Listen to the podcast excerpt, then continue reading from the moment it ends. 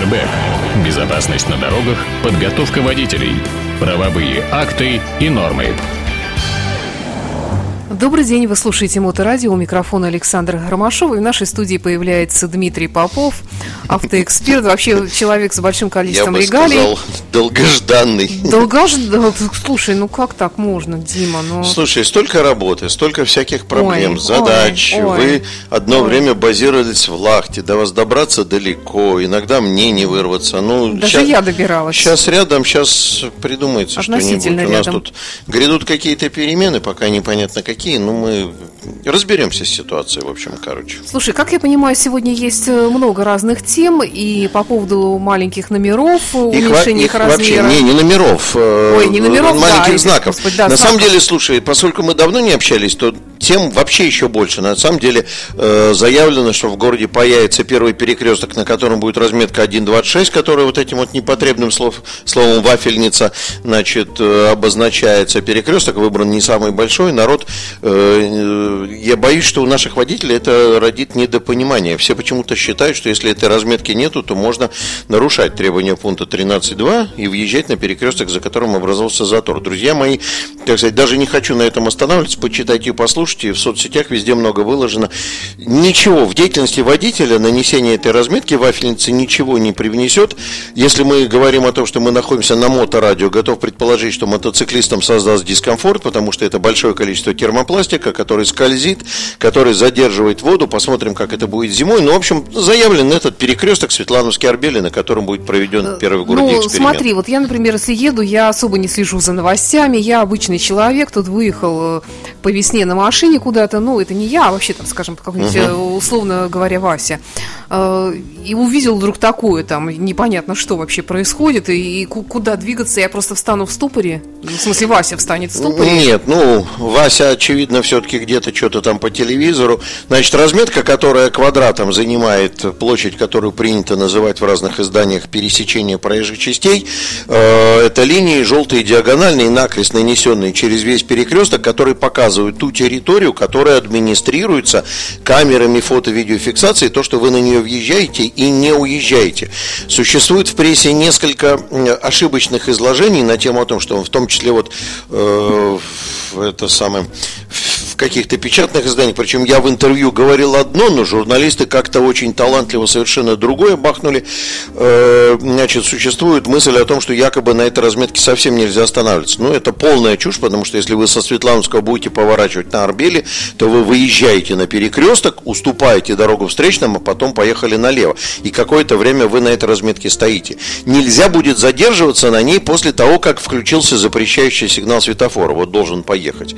Больше ничего, как бы. Ну, будьте аккуратны, потому что действительно огромное количество термопластика, и автомобиль, пролетая, если по прямой, вот едешь по Светлановскому по прямой, то пролетая по этой разметке, в общем, может быть, в мокрую погоду будет немножко скользить в разные А стороны. зачем она? Задайте этот вопрос тому, кто ее придумал. Ну как? Ну вот. она, она есть в Европе. Она, э, вообще говоря, призвана э, разрулить кое-какие неопределенности, которые могут возникать в правилах дорожного движения, и показать водителю, показать водителю, что э, в этом месте администрируется э, нарушение, вот то, что ты завис на перекрестке и перекрываешь движение поперечным при помощи камер фото-видеофиксации. В моем сознании, как в сознании организатора дорожного движения, то есть человека, который придумывает всякие разные схемы применения, э, она призвана в тех случаях, когда, например, нету ясности понимания, там перекресток не перекресток, перекрываем, не перекрываем. Мы хотели, мы хотели э, в одном э, месте в городе создать таким образом водителям понимание, что там с какой-то части перекрестка надо уезжать. Ну, как-то избав- избавились, не применяли эту разметку. Такая, такая она, я не вижу. Вот Москва вся зарисовалась этой вафельной разметкой, Питер не зарисовался, и ситуация, в общем, нас не хуже, чем в Москве. Ну, Деньги хорошо. надо куда-то потратить, ну, потратить, это потратили деньги. дело. Вот, э, один перекресток, вот этот Светлановский Арбели, там больше 150 тысяч обойдется нанесение вот этой разметки. Работа непростая, сложная, и там предусмотрено в том числе и штрабление для отвода воды. такая. Нет, давай лучше про маленькие знаки, потому да, что там а, весело. А, скажи, а мне интересно, вот это вообще с целью экономии алюминия или чего там, из чего они делают? Нет, Картона? Э, разговоры про экономию материала ведут, я, я еще раз напомню, инициатором этого процесса является господин Шумский, Александр Шумский. Пользуясь случаем, опять не передаю ему никаких приветов, потому что, к сожалению, должен ему передать только господин Шумский. Вы бы шли бы куда-нибудь подучились бы, потому что, честное слово, вы как-то вот уж совсем в лоб все воспринимаете, так сказать. Я понимаю, что, так сказать, э, идеологический зуд в определенных местах не дает вам возможности сидеть на месте. Но попробуйте попредлагать что-то квалифицированное, хотя бы поопрашивать людей. Значит, дорожный знак это достаточно штучный товар, понимаешь?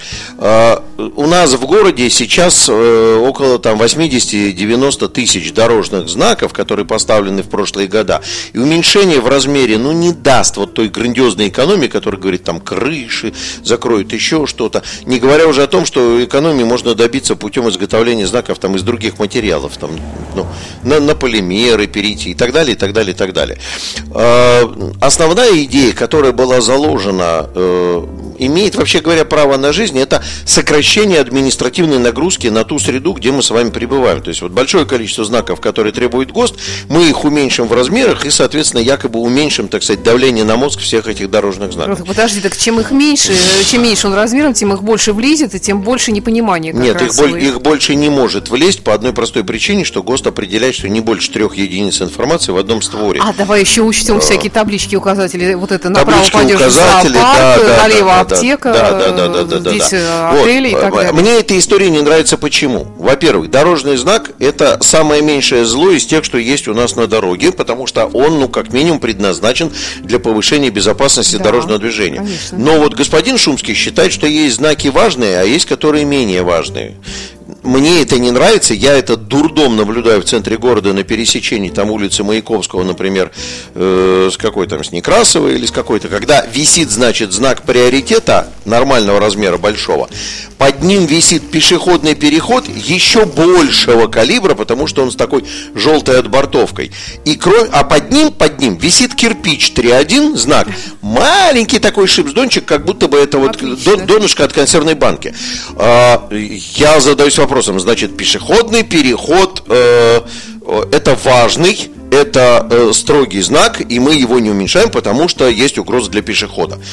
Знак приоритета это важный строгий знак, и мы его не уменьшаем, потому что это очередность разъезда на нерегулируемом перекрестке. А знак 3.1 кирпич, который в данном месте, кстати, определяет направление движения при одностороннем движении. Значит, выехать навстречу одностороннему движению мы считаем менее важным. Ну, дурдом просто, форменный дурдом. Значит, э, две вещи, которые господин Шумский пытается во, во благо своей инициативы просто любым способом, чтобы она прошла, он пытается их замалчивать. Первое. Э, везде, где в Европе применяются маленькие знаки, существует ограничение трафика, которое осуществлено введением там зон 30, и так далее, каких-то ограниченных скоростей, или физические препятствия, или лежачие полицейские. То есть что-то, что заставляет водителя ехать медленно и разбираться в знаковой информации хорошо. Это раз. Второе, он умалчивает о том, что существует, э, значит, исследование МАДИ, Московского автодорожного института, которое полностью подтвердило эту позицию, что маленькие знаки можно применять в условиях, когда скорость заниженная. Ну и, наконец, третье, если уж мы говорим о сокращении нагрузки, визуальной нагрузки административной на городскую среду, то первое, что нужно сделать, это ввести так же, как это делается в Европе. Она же все время отводит в Европу. Я вот э, начинаю думать, что люди, которые такие инициативы предлагают, мотивируя их тем, что а вот в Европе так, они нас считают ущербно неполноценными. То есть, если у нас не так, как в Европе, то у нас плохо давайте завязывать, думать о себе плохо. У нас, э, э, если у нас не так, как в Европе, это не значит, что у нас плохо. У нас вот, например, гей-парады не проводятся. И, и ЕГЭ раньше не было, теперь ввели. Да, и еще массу всего. Э, дочь моя, кстати, сегодня обще, обществознание сдала и, в общем, хорошо сдала. Э, я ее поздравил выкладыванием в соцсети э, телевизионной программы с ее участием, где она показывает, как она уже умеет хорошо ездить за рулем. А, вот, поэтому отсылать на что так сделано в Европе, это глупость. Но если уж начать копировать, то давайте копировать в полном объеме. В Европе в большом количестве городов в центральной зоне этих городов в историческом центре существует так называемый визуальный или видовой регламент, который, например, не позволяет одному известному фастфуду свои желтые буквы, которые, если краешек верха посмотреть, на большую задницу похожи, вывешивать... Кто-то считает, что на большую грудь похоже.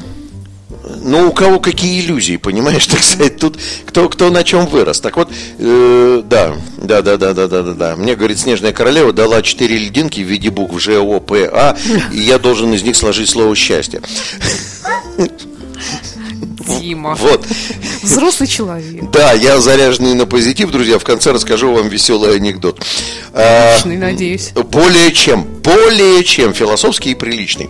Значит, э, так вот, давайте тогда, значит, введем визуальные регламенты у нас в центральной части города и ограничим всех рекламодателей в их размерах букв, вывесках и в пестрости в этой, потому что аптеки, которые мигают зелеными крестами, да, аптеки, да. которые горят красными, выводят э, водителей из состояния равновесия и вводят в заблуждение. Но это все предыстория. Слушай, веселуха не в этом заключается. Веселуха заключается в том, что, ну, кто внимательно за этим следит, тот уже недели три тому назад почесал пальцем у виска и подумал, дурдом. Дурдом, цирк на конной тяге. Значит, некоторое время тому назад, месяца два или три, э, начальник ГАИ России Михаил Юрьевич Черников, есть такой Михаил Юрьевич не Лермонтов, а Черников, значит, вышел к народу и заявил о том, что э, ГИБДД признала этот эксперимент успешным. Э, ну, так сказать, люди, организаторы дорожного движения втянули животы, вдохнули, задались вопросом, а что это ГИБДД признало этот эксперимент успешным, если никто им не написал, что он успешный. Я тогда в своем посте на своем канале видео, значит, посмеялся над этим делом. Сейчас, сейчас будет опять одна пошлость, но четверг маленькая пятница. Э, значит, и сказал, что говорю, дорогой генерал Черников, вот так как вы заявляете об успешности этого эксперимента, мужчины после 60 докладывают о результативности своих половых актов. То есть было не было, неизвестно, но вышел к народу и сказал, признать успешным. Понимаешь? Вот. Ну, реально такая история. То есть никто не сказал, что хорошо, и вроде как никто не испытал удовлетворения, но вот генерал решил, что признать успешным. Я напомню, коллеги, что это тот самый генерал, э, который при проведении видеоконференц-связи забыл, что все потоки видовые бродят потом по интернету, и в, интернете сейчас вы запросто можете, набрав, значит, генерал Чарников ругается матом, посмотреть на эту замечательную личность, которая ведет совещание со своими коллегами на чистом, чистейшем, эксклюзивно русском языке. Вот. И это, в общем, как бы, ну, я для себя решил, ну ладно, ГИБДД признала свой акт по поводу маленьких знаков успешным. Наверное, кто-то им об этом доложил, что акт успешный.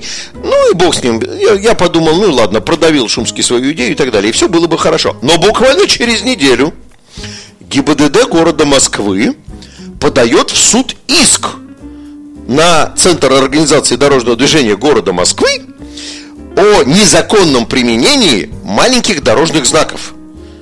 И при этом ГИБДД города Москвы, значит, базирует свои исковые требования на том, что где-то там, э, где были применены вот эти экспериментальные маленькие дорожные знаки, аварийность с пешеходами подпрыгнула с 4 до 9, более чем в два раза, да? Я думаю, нифига себе, думаю я. Во-первых, значит, ГИБДД Москвы поперла против ГИБДД страны, но оно же с цифрами и фактами, то есть кто-то что-то не доложил Черникову, или э, как бы ему доложили, а он не понял, или а у него все акты успешные в его возрасте, так сказать, ну, бог его знает, не знаю. Э, значит, Центр организации дорожного движения Вадим Юрьев пошел, значит, отбиваться от этого иска. И уже сейчас ситуация такая. Во втором э, обжаловании опять судья говорит, незаконно. Там, напомню, была история смешливая. Дело в том, что через 4 дня после того, как Росстандарт удовлетворил господина Шумского, у нас сегодня программа носит немножко эротический характер, можно было да, бы музычку из Эммануэля запустить. Так вот, через 4 дня после того, как Росстандарт удовлетворил господина Шумского, нарушив 162 федеральный закон о техническом, по-моему, регулировании или стандартизации, через 4 дня премьер правительства, э, значит, э, как его, господи, Дмитрий Анатольевич Медведев подписала распоряжение правительства, утверждающее, что обязательным является совершенно другой ГОСТ. Ну, как бы нормальная история в нашей стране, не то, что правая рука не знает, что делает левая нога, они вообще разошлись в разные стороны, понимаешь? И все это разорвалось, значит, пополам. Но э, на этом история веселая не заканчивается. Три недели назад МВД России. Напомню, ГИБДД, как бы, мне кажется, должно быть частью МВД. МВД да, России да. публикует релиз, который говорит о том, что они вроде как осмотрели ГИБДД и пришли к выводу, что удовлетворения не было. Значит, МВД публикует релиз, в котором заявляет о том, что они признали, что применение маленьких дорожных знаков влечет за собой снижение уровня безопасности. Вот в этом месте сказал бы какое-то слово имени генерала Черникова, скажу цензурный капец. Ну да. То есть у нас МВД и ГИБДД настроены навстречу друг другу, у них разные выводы э, о применении маленьких знаков, одни удовлетворились, другие нет, и ГИБДД города Москвы подает иски против Центра организации дорожного движения. Я такой чехарды законодательно-правовой не видел еще ни разу. То есть вот вообще ни разу не видел. Когда э, министерство, которое курирует ведомство, которое находится ниже, главное управление, заявляет совершенно противоположное, чем профильное ведомство этого министерства. Ну, в принципе, меня это не удивляет, потому что мы с тобой уже неоднократно в процессе ведения этой программы выяснили, да. что принимаются законы, которые уже когда-то были приняты, и, э, ну и так далее. Этот и другие выпуски программы всегда доступны в подкастах на podster.fm, а также в Apple App Store.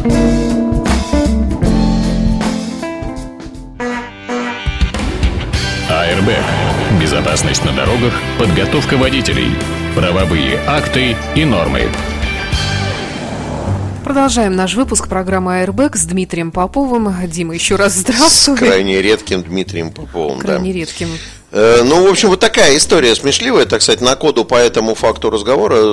История дурацкая, как бы государственная власть не разобралась. Мы занимались удовлетворением амбиций одного э, человечка, который изображает, что он профессионал в этом деле. Я напомню, что это ровно тот самый человек, который э, предложил еще огромное количество дебильных всяких вещей. Например, он предложил сделать режимы регулирования такими, чтобы пешеходу не приходилось ждать больше 45 секунд или 30 секунд, очевидно, очевидно, совершенно не читавший ни Кременца учебника, ни УДМ, 218 по расчетам режимов регулирования. То есть, ну, ни одного... А что там режим регулирования приписывает какое-то количество, которое может вынести, вынести пешеход? Скажем, Значит, слушай, режим регулирования предполагает уравновешивание. Это такая непростая вещь, то есть, ну, ага. так, э, в стороночку чуть-чуть отойдем. Расчеты режимов регулирования – это решение сложной балансировочной задачи на основе алгоритма Вебстера, который устанавливает взаимосвязь между шириной проезжей части части интенсивностью движения транспорта по пропускной способности, чтобы приблизительно равные значит, э,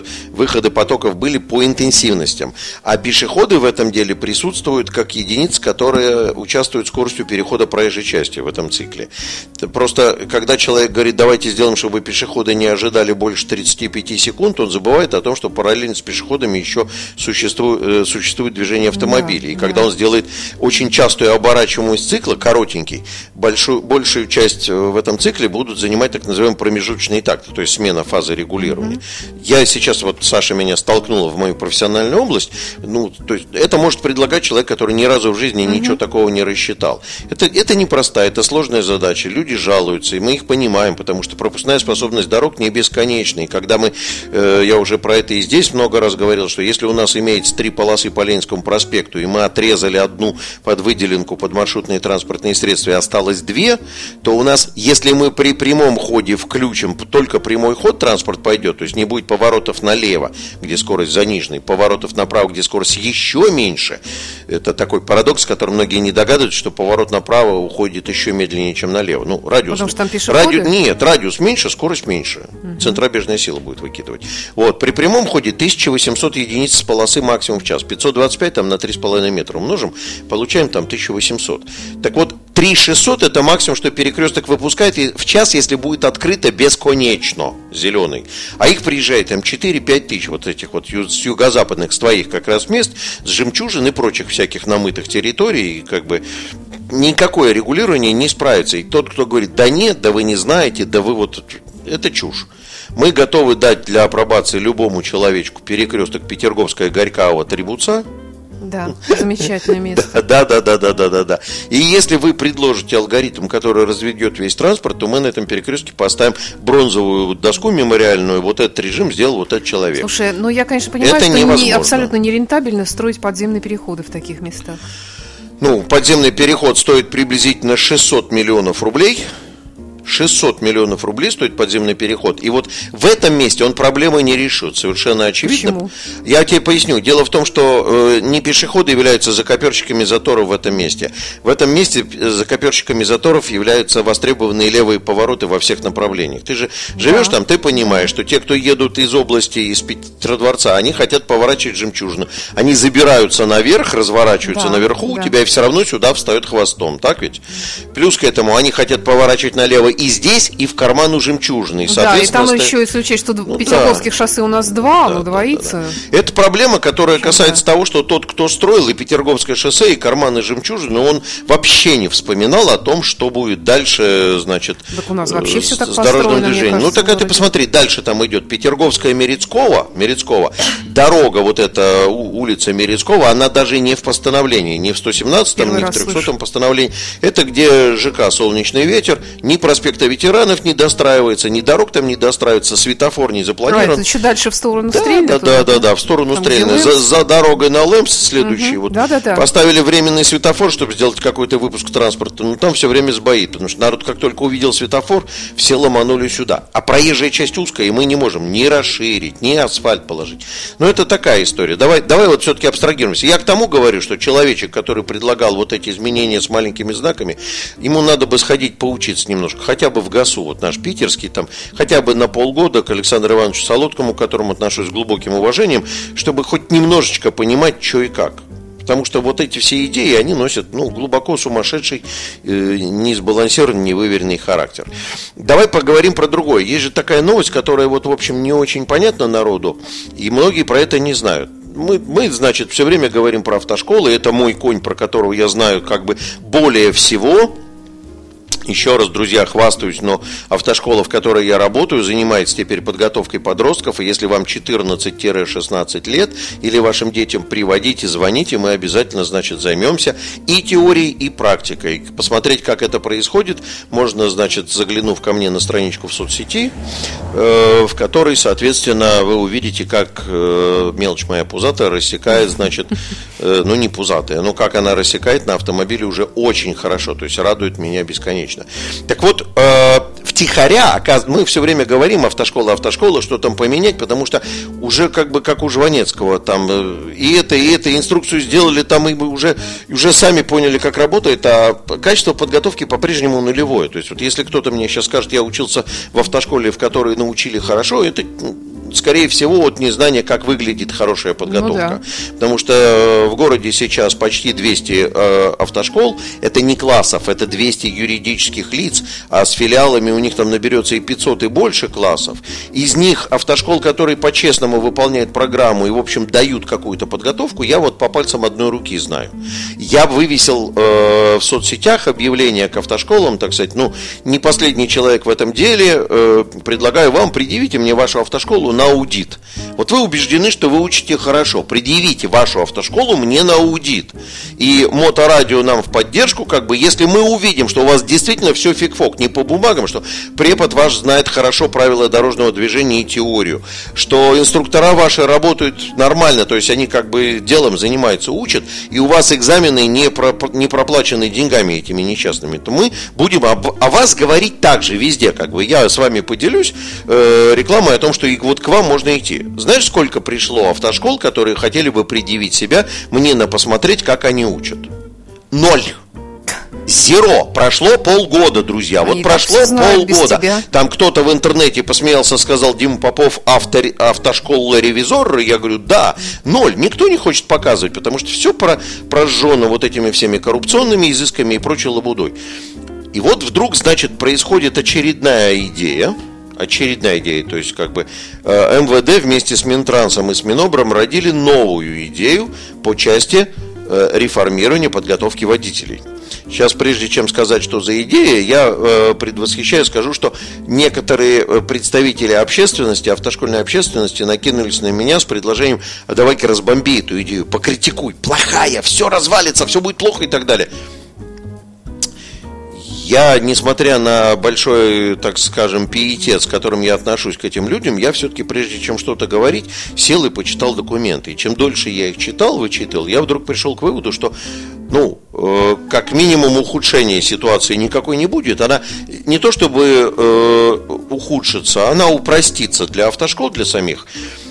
Но что может измениться, так я даже, даже прикинул, что в лучшую сторону. Значит, смотри, что предлагается. Предлагается история, которая у нас же все новое, это офигенно забытое старое. То есть mm-hmm. это что-то было 10 тысяч лет тому назад, мы попробовали, значит, под руководством вот этого экипажа, который сейчас рулит страной, в очередной раз попробовали. Да, э, я тут такие вещи говорю, мнение моторадио с моим может не совпадать, я помню. Значит, э, попробовали и ничего не получилось. Давайте вернемся назад. Значит, предлагается вернуть. Я напомню, что у нас сейчас человек, отучившийся в автошколе, получает свидетельство о профессиональной подготовке. Он получает специальность водитель транспортного средства и может идти работать по найму. Вот это сейчас. Значит, Минобр, Минтранс, ну, Министерство просвещения, Минтранс и МВД хором сказали, давайте вернем все взад. И те, кто учатся на водителя в автошколах, они будут относиться к любителям. Вожу только свой автомобиль и автомобиль своего соседа, если он мне через полис доверит. Коммерческих перевозок в такси, в автобусе, в грузовике не осуществляю. Свой собственный грузовик для своих нужд возить могу. Коммерческих перевозок в такси и в автобусе не осуществляю. А, а если хочу работать по найму, в автобусе маршрутки, в такси, в этих всех, значит, интернет-сервисах и прочих mm-hmm. всяких, э, значит, то должен пойти учиться, но уже должен пойти учиться в профессиональную образовательную организацию типа ПТУ, то есть пройти курс ну, обучения. В принципе, наверное, раньше так же и было. Так и было. Да. Так и было. Нельзя и было стать нормально. водителем автобуса или такси, который не отучится полный цикл не изучит подробнейшим образом устройство, не изучит более глубоко правила дорожного движения, не получит более серьезные навыки по содержанию транспортного средства. А еще качество предоставляемой транспортной услуги. Знаю, люби свой город, умение разговаривать. У нас сейчас таксистов просто целая проблема. Таксист сидит с навигатором, приезжает таксист с навигатором, ты, ты не пользуешься такси? К счастью, я вот этими стараюсь не пользоваться. У меня тут, значит, несколько случаев произошло, когда каждый раз таксиста просит меня назвать навигаторе правильные названия улицы. Ну, да. Чекаловская проспекта не везет ничего. Да, это ну там, сервис. если бы они еще не употребляли некоторых всяких каких-то непонятных порошков в процессе движения, как моя, моя подруга видела собственными Слушай, глазами. ну, в общем, в общем, вот такая история, общем, не комментирую. Я не хочу такого. Я вроде как сначала был заряжен теми, кто меня попросил критиковать, а сейчас я я задался вопросом. Давай порассуждаем. Ну, говорят, что вот это сильно формализует процесс и так далее. Э, лицензирование тоже должно будет уйти. Автошколы будут лицензироваться теперь в ГИБДД. А образовательные учреждения, которые будут заниматься подготовкой профессиональных водителей такси и автобусов и троллейбусов, они будут лицензироваться в Министерстве просвещения. Более серьезная образовательная работа. Значит, вот, это ухудшит коррупцию и так далее. Друзья мои, а знаете ли вы, что вот сейчас хоть лицензия и выдана в комитете по образованию, вот на образовательную деятельность по подготовке водителей лицензия выдана в комитете по образованию. Но ключевым документом, который получает автошколы, является заключение об учебно-материальной базе. И это самое заключение об учебно-материальной базе выдает ГИБДД. Оно проверяет документы на автомобиле, оно проверяет, э, значит, э, автопарк, оно проверяет состояние аудитории, там, наличие пособий, преподавательские удостоверения инструкторов и так далее. Получается, что ГИБДД и так является ключевым звеном в лицензировании. Поэтому, когда сказали, все, ГИБДД забирает лицензирование автошкольной деятельности по подготовке любителей себе – вот в моем сознании для водителей и для учеников автошколы, и для самих автошкол, по идее, ничего не должно измениться. Хуже не станет. А какой вижу профит вот в этом изменении, которое говорит о том, что теперь за руль такси просто так не сядешь? У нас огромное количество наших друзей из Средней Азии – ввалившись в нашу страну за деньги малые в самых бюджетных, в самых бюджетных коррупционных ямках покупают документы о том, что они прошли обучение якобы в автошколе, потом совсем не за дороги покупает случай водительские удостоверения, успешный экзамен в этой сфере и садится за руль вот этот вот э, таксимоторный машин с э, логотипом какой-нибудь интернет э, ерунды. И потом, когда оно приезжает к вам на, это, на визит, вы просите его отвезти, он говорит, слушай, скажи, пожалуйста, мой навигатор, правильное название улиц, потому что я русский языка плохо понимаю, не могу сказать. Капец, едешь, я страху натерпелся. У меня тут была история, я три дня... Что занесло три дня... Слушай, меня занесло обоснованно, меня машину увезли эвакуатором. А. Ее увезли эвакуатором. А общественного транспорта ты не признаешь? Я не то, что не признаю, там ехать всего 1-2 километра, и я очень опаздывал э, в другое место. Эвакуатором увезли, э, не надо, э, народ, не надо стебаться, я машину поставил э, в полной уверенности, что ее увезут эвакуатором. Это было на Манежной площади, э, вот где караванная, где цирк, Да. где кинотеатр Родина. А я, о- я очень опа- там э, увозят ежедневно. Я очень опаздывал, мне оставалось 4 минуты до выхода в студию к известной телеведущей в программу «Открытая студия», и поэтому я, не найдя места, решил, ну, пусть судьба распорядится, на- во сколько рублей мне обойдется этот э, телевизионный эфир. Он обошелся дороговасто. Причем я, когда уходил, я увидел, как сосед уезжает с совершенно разрешенного места, но у меня уже не было ни секундочки вернуться. Поэтому тут все законно. Я решил туда-сюда быстро погонять на такси. Вот три, три такси, все три ко мне переехали, случай такой, как и такой пацан, который недавно, говорит, Санкт-Петербург живет и не может назвать, где находится этот улиц, э, как она, господи, Ботки- Боткинский, не, не, не Боткинская, как же, Новг- Новгородский улиц, где находится? Рядом на Маяковской находимся, надо на Новгородскую переехать. По прямой там километр полтора, понимаешь, и все знают эту штрафную стоянку. Вот, а теперь смотри, вот этому парню из Средней Азии, теперь, когда он приехал и хочет быстро купить водительские удостоверения российские, ему теперь придется неуютно, потому что сначала ему надо, мо- может быть, он водительское это удостоверение в, в автошколе получит, но ездить по найму в такси он не сможет. Потому что ему после этого, после получения вот этого вот любительского водительского, ему нужно будет идти в ПТУ и 8 месяцев. Или в какой-то На там... русском языке. На русском языке учить. Ну, я честно могу сказать, господа из надзорных органов, различные федеральная служба, и третью букву не скажу, выберите себе сами. Чего вы так невнимательны-то? Тут такое потенциальное условие для того, чтобы бомбить всех, за кем можно надзирать, потому что э, методика приема экзамена по правилам дорожного движения в Российской Федерации предполагает хорошее знание русского языка. Он должен прочитать билет, прочитать правильный вопрос, выбрать правильный ответ, а не тыкать методом тыка. Вот, э, поэтому сейчас у этого парня из Средней Азии возникнет огромное количество проблем, которые потребуют, во-первых, долго учиться, а кушать ему хочется сразу, понимаешь? Вот. И долго, и, наверное, дорого, потому что 8 месяцев это не один месяц Да, в дешевой да. бюджетной помойке. И я надеюсь, что эта история отрыгнет с нашего рынка, такое нехорошее слово, ну, четверг, маленькая пятница, значит, от- отвергнет с нашего рынка этих людей, которые несерьезно относятся к зарабатыванию денег в области такси.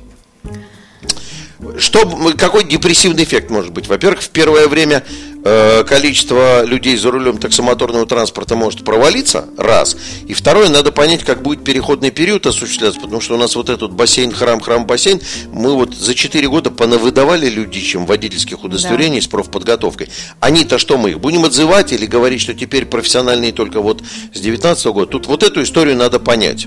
Вот, вот такая вот штука, ждем, когда это все будет продвинуто, и посмотрим, как изменится Ситуевина.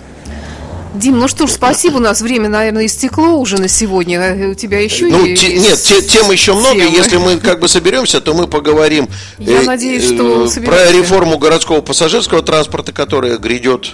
Э, Она очень серьезная, все переживают. Я чуть больше в теме. Я уже переживаю. Там, там тоже есть слабые места у этой реформы, но я думаю, что все-таки надо относиться, стараться к этому позитивно. Хотя в целом, в общем, ну, такая история сложная тоже к восприятию. Ну, я надеюсь, что нам э, только вот э, Колокольцев Черниковым в своем конфликте из-за малых знаков еще подкинут темок для разговоров.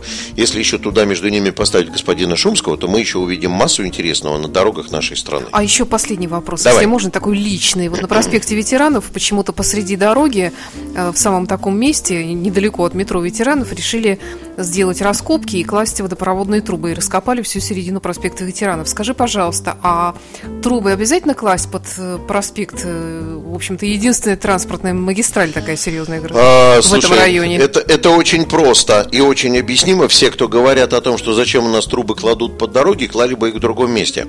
Я тебе объясню. Дело в том, что трубы никакие не долговечные, и рано или поздно любые сети коммуникации выходят из строя. Прорывы водопроводов, газопроводов, разрывы кабелей, там короткие замыкания и так далее. Пока они лежат под проезжей частью или под дорогой, с ущербом для дорожного движения, но есть возможность их раскопать, расковырять, достать, отремонтировать, там, переложить и так далее. Если их пускать прямиками или через земельные участки, которые вне красных линий дорог, то запросто может произойти история, когда у нас прорыв трубы водопроводной произойдет под домом. Понимаешь? Нам дом разбирать для того, чтобы отремонтировать трубу или как, или что.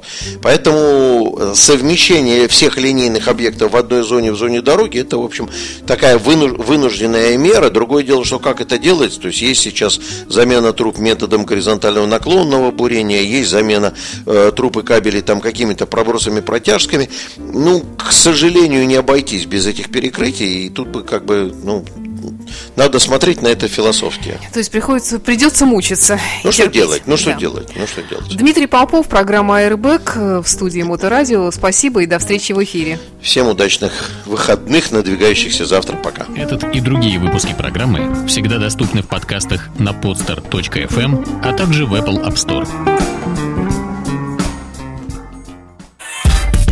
Моторадио.